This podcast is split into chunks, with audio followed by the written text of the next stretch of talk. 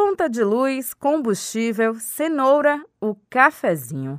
O aumento de preços na economia tem apertado e muito o orçamento dos baianos. Para acompanhar o ritmo acelerado da inflação, algumas adaptações, como andar mais de ônibus e deixar o pão de fora da lista de compras, não estão sendo suficientes para deixar as contas fora do vermelho. Para alguns, o jeito tem sido recorrer ao empréstimo. E entre as linhas de crédito oferecidas pelos bancos está a antecipação da restituição para os contribuintes que já finalizaram a declaração declaração do imposto de renda. Mas o contador Alisson Santana faz um alerta de como usar o recurso e quais contas devem ser priorizadas. Como um bom contador, a gente sempre fala, né? Vamos para a ponta do lápis. Então, vamos colocar esses valores é, na ponta do lápis e saber, olha, quanto é que eu vou deixar? Que, obviamente, que quando você é, transfere esse dinheiro para o banco, ou seja, você vai lá e diz, banco, olha, eu quero esse dinheiro, me dá esse dinheiro, banco vai cobrar os juros dele, que ainda que baixo, vai representar uma redução daquilo que você tem a receber. Então é botar na ponta do lápis, olha, o que é que eu vou fazer com esse dinheiro? O que é que eu preciso pagar agora de imediato? Ah, estou no cheque especial, ah, tô, vou pagar um cartão de crédito.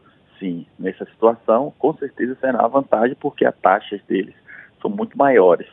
Agora, se é um compromisso que você está é, precisando fazer e que a, os juros não seja tão alto, talvez seja melhor você segurar um pouco. Né? Então, fazer essa matemática mesmo, né? Olha, quanto é que eu vou deixar de receber? Com taxas de juros próximas às do crédito consignado, variando de 1,78% a 2%, o contribuinte que escolher antecipar também precisa ter atenção aos prazos de pagamento para não cair na malha fina. Quando ele faz a, a restituição e esse empréstimo é, com o banco, ele tem um prazo de pagamento. Então, geralmente os bancos dão até setembro, que é o prazo para o último lote depois de renda. Então, digamos que ele pediu, deu entrada na restituição, pediu ao banco, olha, eu quero revisar, eu quero adiantar esse dinheiro.